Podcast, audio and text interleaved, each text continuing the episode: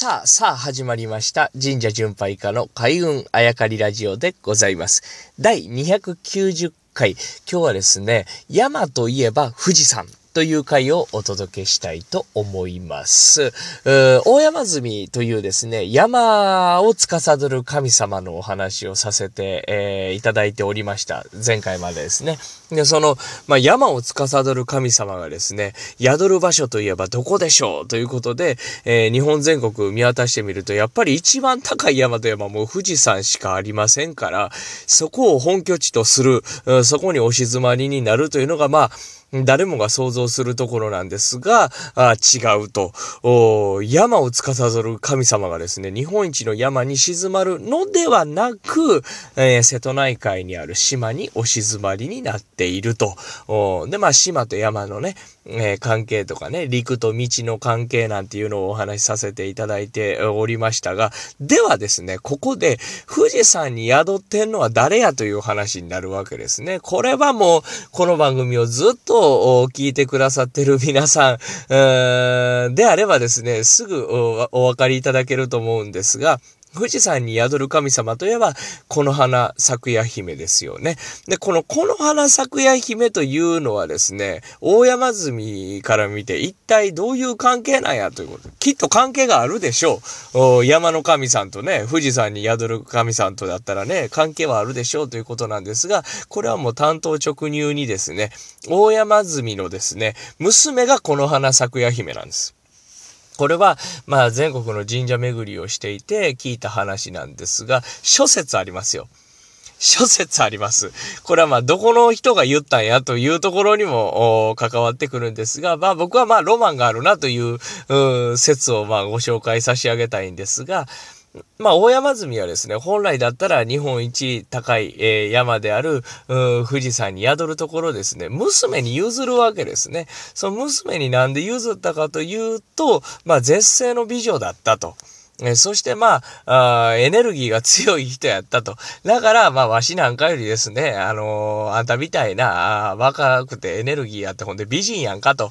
そこに宿んなさいよと言って、えー娘に譲ったという、えーお話を聞いたことあります。で、そして本人はですね、まあ、遠く離れた、あ四国のですね、え島に宿ったというお話を聞いたことありますが、まあ、自分で言うといてなんなんですけど、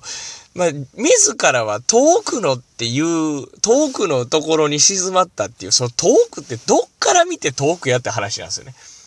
確かに、静岡から見て、今の静岡とかね、あとは関東圏から見て、えー瀬戸内海って言うと結構遠くですけど、まあ、これ、ね、あの、前回以前にもお話ししてますけど、大和と九州が要所やったと、大陸半島と結ぶね。で、大和に都があるからですね、瀬戸内海が必ず通るとこやったと考える。まあ、これ、大和とか九州とかですね、当時の首都とか、あのー第二の都市みたいなところから見てみると、決して遠い場所じゃないんですね。だからまあどうかなとは思ったんですけど、まあまあいいじゃないですか。山の大将はですね、自分が一番のお山の大将にはならずですね、ちょっと引いて、えー島に宿ると。ほんで娘に、えー宿ってもらうんやというね、えーこのエピソードもありかなと思ったわけですが、まあまあ、これはまあ歴史というかもう相当昔まで、え突き詰めていくと、もうそれぞれ違う神様を信仰してたグループがいたに違いないとしか思えないですね。え富士山近辺には富士山をに宿る、こう、神様を信仰するグループがいて、えーまあ、瀬戸内海には、まあ、大和とね、えー一緒になっていろいろやってるグループがいてて、これがこう合わさっていくにつれてそういうエピソードができたのかななんて思ったりしますしね。あとはまあ、富士山は富士山でまた違うエピソードがあったりしますが、まあ、これはあの、この花咲夜姫というのはですね、あの、いろいろ疑われる、たりとかするんですけど、いや、そんなことないよって言って、まあ、火の中で子供を産んだりとかするわけですね。あとは女性がその子供を産むというのはもう本当に昔の人はいろいろ例えがあるぐらいですね。あの、すごいものやと思ってた、あみたいで、今、今でもすごいですよ。その出産のエネルギーをですね、その火山の噴火とか爆発に、えー、なぞらえて、えー、女性のその子供、新しい命を生み出すエネルギーと、富士山のその噴火、あマグマとか、あのね、噴石とかがドーンと出てくるエネルギーを、まあ、重ね合わせて、えー、この花咲夜姫が祀られたんじゃないかと。はたまたこの花咲夜姫というのは大和からあ来た神様かもしれない。当時はまあ違う女神様だったというようなね、何せよ女神様だったというようなあお話を伺ったことがああります。ということでですね、まあ、大山積みの話をしてきてですね、まあ、ここで、まあ、富士山の話をしないわけにはいかなかったので、富士山のお話をさせていただいたんですけれども、ちょっと打足ですけど、富士山というのは今、あの、富士宣言